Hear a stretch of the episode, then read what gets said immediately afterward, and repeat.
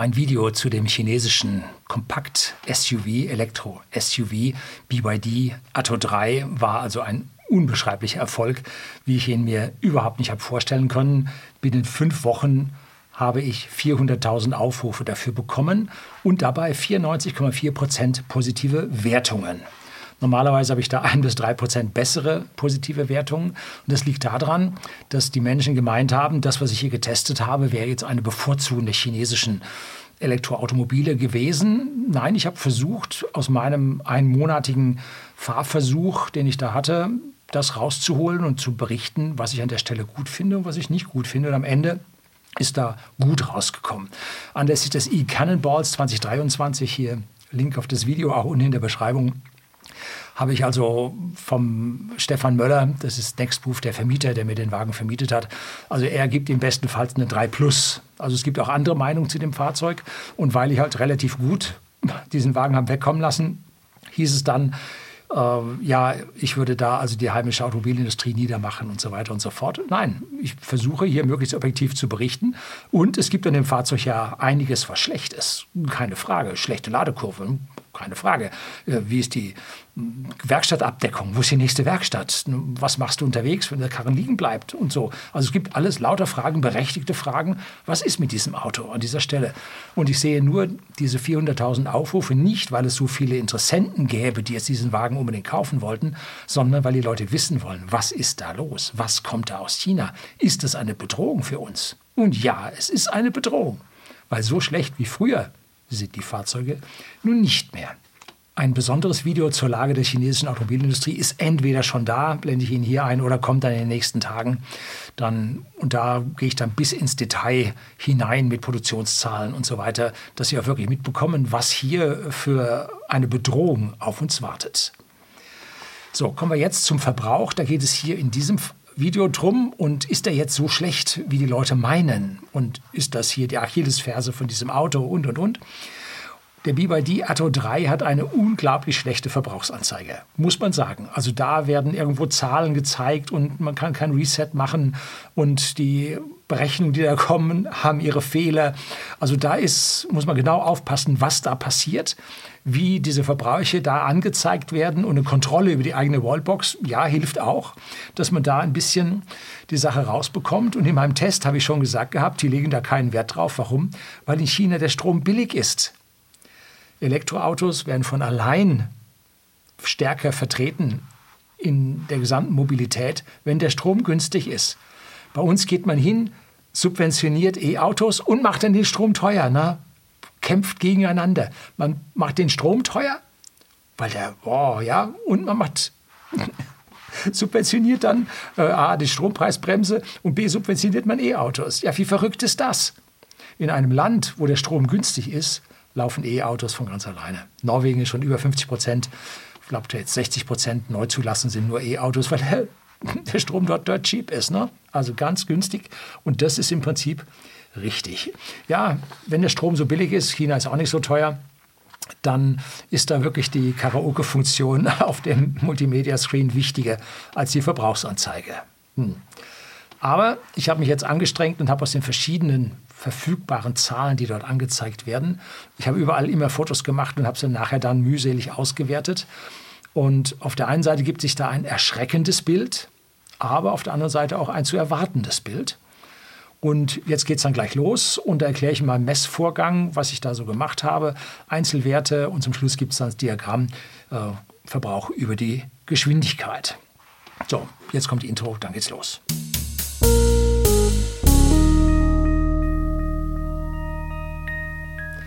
Guten Abend und herzlich willkommen im Unternehmerblog, kurz Unterblog genannt. Begleiten Sie mich auf meinem Lebensweg und lernen Sie die Geheimnisse der Gesellschaft und Wirtschaft kennen, die von Politik und Medien gerne verschwiegen werden. Und bevor wir jetzt hier richtig einsteigen, noch ein kleiner Hinweis. Es gibt wieder ein Referral-Programm bei Tesla.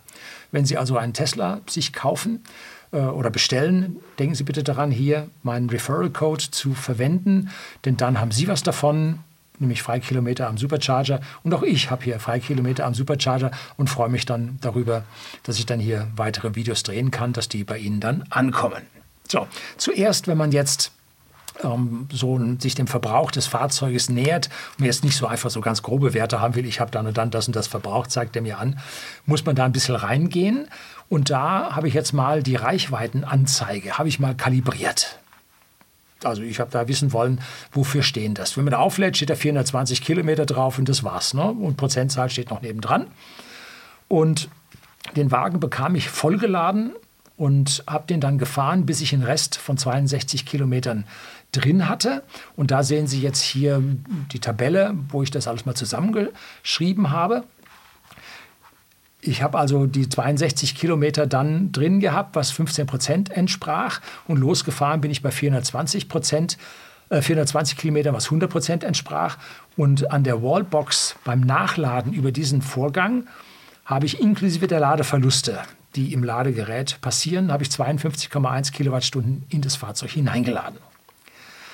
Rechnet man sich das jetzt aus, dann kommt man darauf, dass hier ein Verbrauch von 14,5 Kilowattstunden pro 100 Kilometer dabei rauskommt und WLTP sind 14,4. Das heißt, hier an dieser Stelle passt die ganze Geschichte ungefähr zusammen und wir kommen auf eine volle Ladung von 61,1 Kilowattstunden, die in diesen Akku da hineingeht. Offiziell wird gesagt, er hat, glaube ich, 64 oder sowas und netto 60 und jetzt hat man da Ladeverluste und so. Also man überprüft das mal ganz grob und sagt, ja, das stimmt, das kommt hin. Und bitte gehen Sie am Ende nicht darauf hin und sagen, der verbraucht Komma so viel, so viel. Ne? Nee, sondern sehen Sie das als groben Wert. Da ist plus minus eine Kilowattstunde pro 100 Kilometer ist da locker drin, wenn nicht an der einen oder anderen Stelle dann noch ein bisschen mehr. Es soll Ihnen zeigen, wo die Richtung hingeht, wo es ungefähr drum geht. Also die Anzeige im Display ist also auf WLTP-Verbrauch eingestellt. Und das heißt aber nicht, dass man so weit kommt. Ne? Wenn man da drauf fällt, dann kommt man natürlich nicht so weit. Und ich muss sagen, so 60, 70 Prozent der WLTP-Reichweite zu kommen. Das ist das, was ich so normalerweise schaffe, und zwar über alle Autos. Ne? Und die Anzeige ist nicht lernend. Bei unserem Mercedes EQS, da lernt die Anzeige und sagt einen Bereich. Wenn du ganz soft fährst, kommst du bis dahin und wenn du flotte fährst, kommst du bis dahin. Hm? Gibt also da zwei Werte an und dann kann man sich sagen, okay, so und so weit weg ist es, ich muss jetzt soft fahren, dann komme ich an oder ist egal, halte ich drauf oder ich muss eh laden, halte ich auch drauf. So, über Ladeverluste wird eine ganze Menge sehr viel Schlechtes geredet, vor allem von ja, den E-Auto-Gegnern, die es durchaus in der Gesellschaft und auch hier auf meinem Kanal gibt. Es ist nicht die Batterie, die diese Verluste bringt. Die Batterie läuft zu 99,9 Prozent noch besser. Bringt die die Ladung, die man in sie reinspeichert, bringt die auch wieder raus. Es ist das Ladegerät, also aus Wechselstrom Gleichstrom machen und damit die Batterie beaufschlagen. Dieses Ladegerät ist genau das, was diesen Wirkungsgrad verschlechtert. Und wenn man mit hohen Laderleistungen, 50 Prozent der Ladeleistung und mehr, lädt, dann liegen die Wirkungsgrade bei den Ladegeräten bei 95 Prozent plus minus. Wenn man da drunter kommt, muss das Ladegerät jetzt unglaublich viel regeln. Es muss ja die Spannung halten, aber den Strom runternehmen und muss jetzt regeln, und diese Ladungspumpe, die da unterwegs läuft, ähm, die hat Verluste und deshalb werden Ladegeräte auch warm und geben hier Energie ab, müssen gekühlt werden. Gebläse läuft dann. Und wenn man sich jetzt sagt, man lädt damit 11 kW und die Batterie hat hier ihre 60 Kilowattstunden, dann hat man die in fünf Stunden ungefähr, plus minus, hat man die voll, fünfeinhalb Stunden. Ne? Und wenn man dann diesen C-Wert ausrechnet, der C-Wert bei einer Batterie ist so definiert, was für einen Strom entnimmt man, damit die Batterie in einer Stunde leer ist. Das ist der C-Wert. Und immer wenn man besser als dieses 1C ist, äh, ist das zuträglich für die Lebensdauer. Und jetzt, wenn man ganz normal mit dem 11 kW Lader lädt, liegt man schon bei 0,2 C, etwas weniger. Und damit schadet man der Batterie nun überhaupt nicht. Wenn man jetzt runtergeht auf 0,1 C, also da auf halbe Ladeleistung, dann lädt er auf einmal zehn Stunden und dann brutzelt man relativ lange da in diesem System da drin und so, dann glaube ich sogar, dass es in Summe schlechter wird. Und vor allem, wenn man also hier die unter diese halbe Ladeleistung mit den Ladegeräten runtergeht, dann sinkt der Wirkungsgrad auf 80 Prozent, sogar 75 Prozent, wenn man so minimal lädt. Das habe ich am Tesla nachgemessen. Wenn man minimal am Tesla mit 5 Ampere lädt, äh, dann hat man sogar 25 Prozent Verluste. Also hier diese Photovoltaik Überschussladung, wenn man da total runtergeht auf niedrige Amperezahlen, dann ist das mit dem Wirkungsgrad im Ladegerät nicht so dolle. Hm? Aber hier an dieser Stelle, gute Wirkungsgrade im Ladegerät, alles richtig gemacht. Als zweites gibt es beim BYD einen, ja, einen Statusbildschirm, wenn man so nennen will, der den Verbrauch ab, ja, ab Inbetriebnahme des Fahrzeugs zeigt. Den habe ich also nie irgendwo zurücksetzen können. Ein Teil des Diagramms kann man zurücksetzen, aber diese zwei Zahlen, Durchschnittsverbrauch und gefahrene Kilometer, die habe ich also nicht gefunden, wie man die zurücksetzen könnte. Und da, als ich den Wagen übernahm, können Sie hier auf dem Bild jetzt sehen, habe ich äh, den übernommen vom Vorgängern, die 19,5 Kilowattstunden pro 100 Kilometer auf 5638 Kilometern verbraucht haben oder gebraucht haben, umgesetzt haben in Bewegungsenergie und letztlich in Werbe. So 19,5. Und als ich den Wagen dann abgegeben habe, nach 2244 Kilometern Wegstrecke, stand er um eine Kilowattstunde pro 100 Kilometer geringer auf 18,5 macht man da jetzt den Dreisprung, rechnet man Dreisatz und so Verhältnisse aus, dann komme ich drauf, dass ich über diese 2244 Kilometer nur 16,0 Kilowattstunden pro 100 Kilometer verbraucht habe. So, Frage, warum so wenig und die anderen so viel? Nun, auch da habe ich so einen kleinen Input bekommen vom Vermieter, dass der Wagen gerne von Konkurrenten verwendet wird und die heizen natürlich den Karren auch. Entschuldigung. Und brauchen damit natürlich ein bisschen mehr. Also das ist in der Branche, will man gucken, was können die Chinesen und da kann man sich so ein Auto mal leihen. Und so klang es an. Und wer das nun war, hat er natürlich nicht gesagt, aus Datenschutzgründen. Man will ja seine Kundschaft da auch nicht offenlegen. Und äh, da kriegte man dann also raus, dass da also durchaus die Konkurrenz mit dem gefahren ist und man da natürlich auch höhere Verbräuche braucht. Aus meiner Sicht sind diese 16 Kilowattstunden ein sehr guter, nee, ein guter Wert. Ein sehr guter Wert ist es nicht. Und diesen Wert schaffen wir mit unserem Tesla Model 3 aus 2019 und Model Y auf gar keinen Fall liegen wir zwei bis drei Kilowattstunden sicher drüber. Ne? Schaffen wir nicht.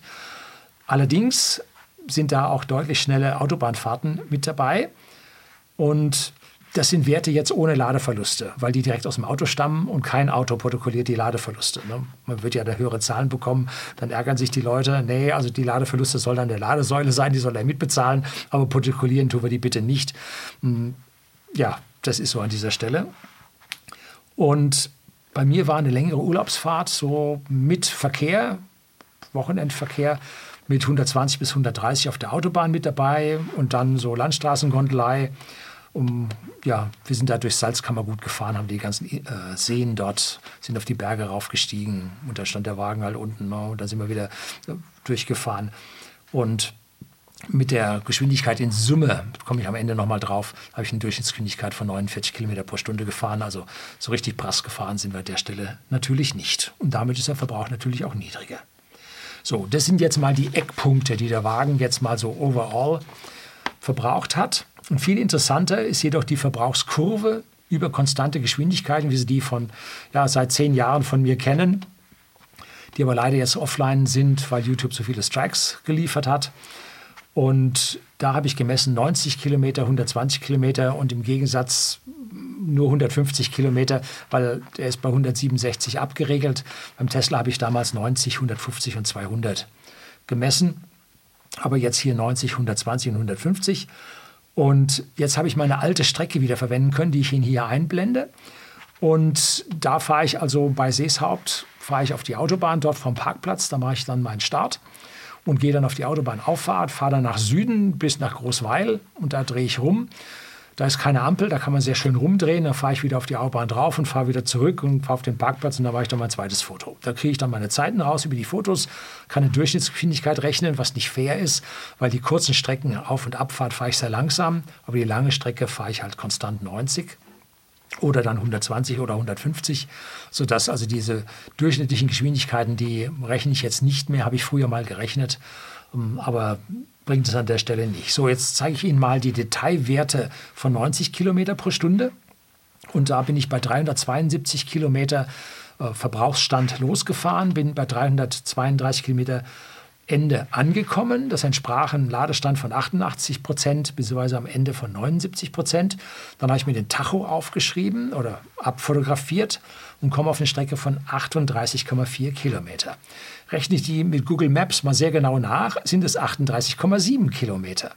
Na klar, man hat immer eine Fehlmessung im Tacho und muss dann gucken, wie diese Fehlmessung nun ist oder Wegstreckenzähler.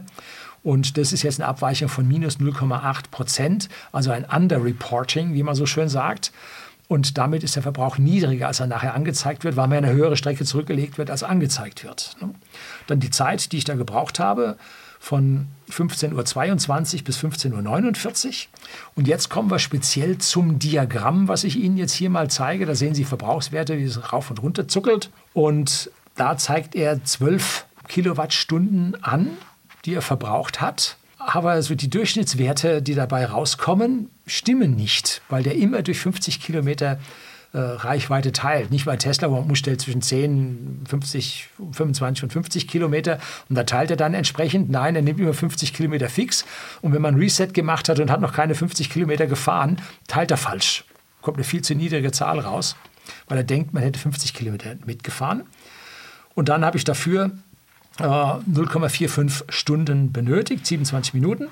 Und damit kommt dann eine durchschnittliche Geschwindigkeit von 86 Kilometer pro Stunde raus. Wie gesagt, die habe ich da nicht verwendet. Und rechnet man das jetzt richtig hoch auf die Zahl, die tatsächlich zurückgelegte Wegstrecke, kommen wir auf 14,5 Kilowattstunden pro 100 Kilometer. Dann müssen wir noch ein bisschen korrigieren mit der Strecke.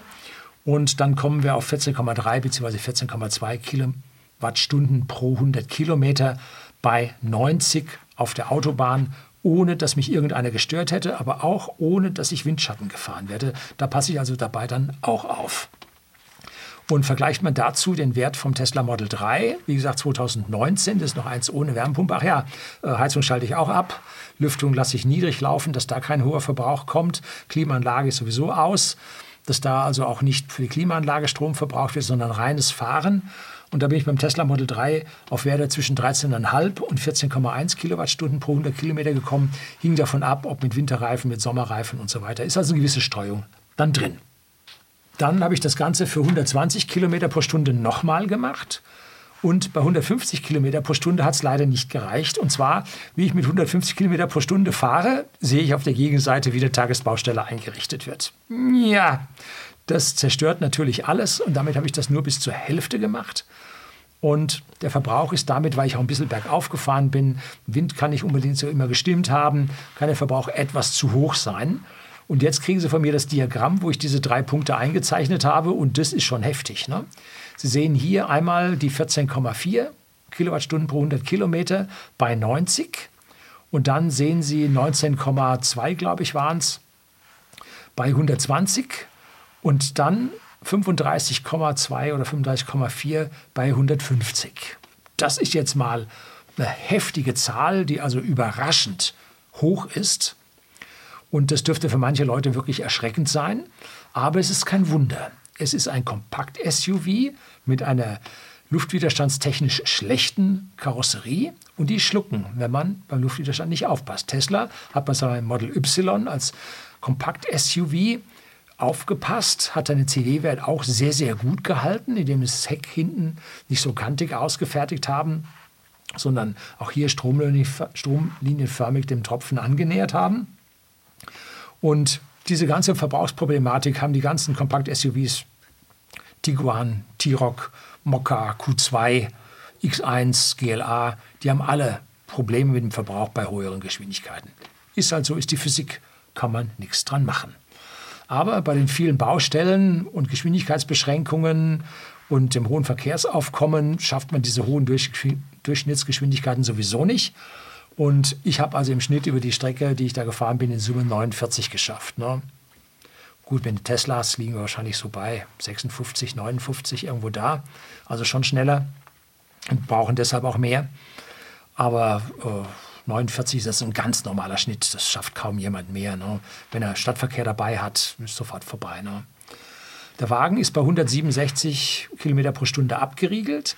Das heißt, wenn man jetzt 150 fährt und eine leichte Bergstrecke kommt, also es geht ja im hügeligen Voralpenland bei uns so immer leicht rauf und runter, und dann liegt man manchmal schon bei 150, ich habe sie komplett durchhalten können, liegt man dann schon ziemlich am Anschlag vom Fahrpedal. Und dann fährt er sich auch ein bisschen unruhig, weil er die 50er Querschnittsreifen hat. Die sind weicher und bequemer, ist ja ganz toll. Aber bei 150 fühlt er sich dann nicht mehr so stabil und sportlich an. Nee, das ist eigentlich mehr auf Komfort getrimmt.